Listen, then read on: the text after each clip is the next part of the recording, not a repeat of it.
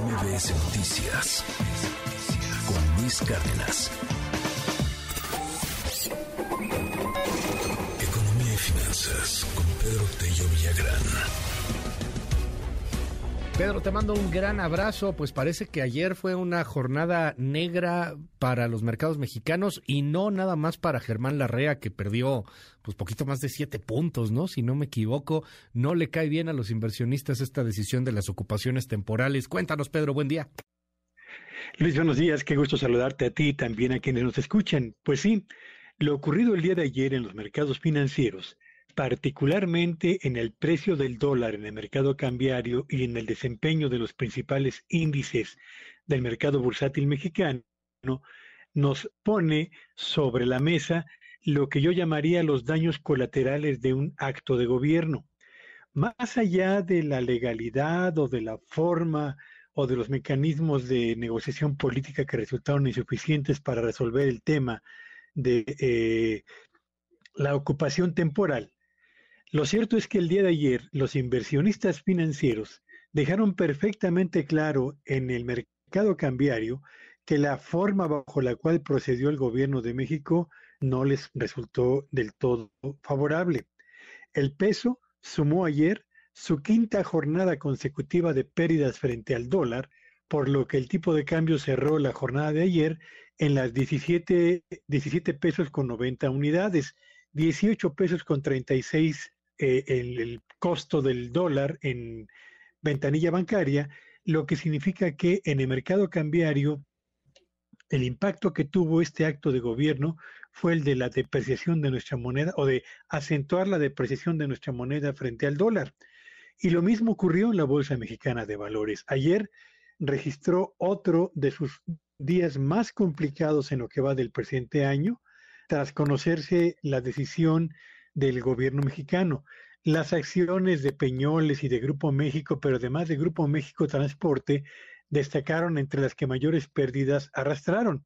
De hecho, se habla que ya en este momento el conglomerado del señor Germán Larrea acumula pérdidas por 46.710 millones de pesos en la Bolsa Mexicana de Valores, justamente por esta pérdida o esta caída en el valor de sus acciones. Esa cifra, Luis, 46.710 millones de dólares, representa más de cuatro veces el monto de la indemnización que el señor Larrea solicitó al gobierno federal por la eh, eh, intención justamente de ocupar sus propias instalaciones. Así que el mercado financiero que está prácticamente articulado por el desempeño de lo que ocurre en la bolsa y en la compra-venta de divisas, particularmente el mercado, digo, de, dólares, ha dejado perfectamente claro que esta forma de proceder en actos de gobierno que son legítimos, que tienen apoyo en la ley, no generan una buena reacción, una buena impresión y, por supuesto, eh, ambiente de certidumbre entre quienes invierten en los mercados financieros. Habrá que ver habrá que ver, Luis, cuál es la reacción de los empresarios que invierten en el sector productivo. Y esto lo conoceremos en unos días más, tan pronto el INEGI nos dé a conocer la encuesta correspondiente al mes de mayo que aplica a empresarios de la industria manufacturera, de la industria de la construcción, del sector comercio y de servicios no financieros. Y tendremos también entonces la información acerca del desempeño de la inversión extranjera durante los primeros meses del presente año para poder tomarle el pulso a esta, que es la otra percepción empresarial de la que todavía no tenemos mayor información al respecto. Déjame preguntarte algo, querido Pedro. Eh, o sea, a diferencia de, otros países, digo, obviamente estamos bursatilizados y, se mueven las acciones y se va moviendo el, el mercado, pero eh, digo, aún no como, como otros países que, que están muchísimo más que nosotros. Eh, hay, hay, un, hay un miedo eh, entre los empresarios porque yo quisiera saber si, si esta encuesta que viene realmente va a reflejar lo que acaba de suceder, porque es, es, muy reciente, ¿no? No sé si esto realmente va a estar ahí actualizado.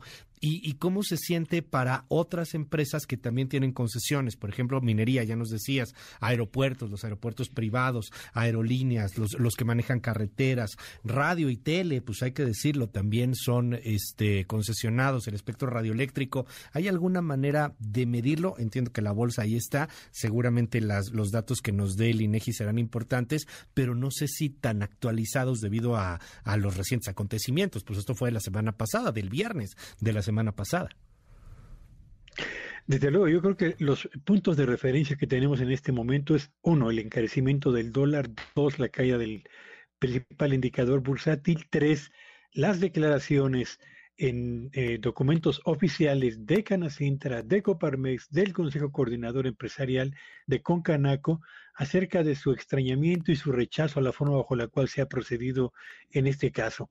Ahora, ¿cómo se va a reflejar esto, por una parte, entre los empresarios que sin, sin cotizar en la bolsa eh, tienen pensado invertir en la actividad económica nacional? Lo sabremos seguramente hasta dentro de algunas semanas. Y dos, ¿Cómo están reaccionando los empresarios cuyas eh, acciones eh, cotizan en la bolsa y que tienen concesiones? Bueno, pues por lo pronto yo creo que en este último caso hay un aumento de la aversión al riesgo, particularmente de los inversionistas financieros, que seguramente va a provocar que los planes de captación de ingresos vía venta de acciones de estos empresarios con eh, concesiones tiendan a ser más lentos e incluso a sembrar dudas acerca de la viabilidad de esos proyectos. Es una decisión de gobierno, un acto de gobierno, Luis, que tiene diversos impacto sobre la actividad económica nacional, sobre el ánimo de los empresarios, sobre la aversión al riesgo y particularmente sobre dos variables clave en, nuestra, en nuestro país. Uno, el precio del dólar y dos, la inversión productiva de la cual depende el crecimiento y la generación de empleos en México. Te aprecio muchísimo, como siempre, querido Pedro. Te seguimos en tu red. ¿Cuál es? Sí, en Twitter, en arroba Petello Villagrán y que este sea un buen día para todos. MBS Noticias Luis Cárdenas.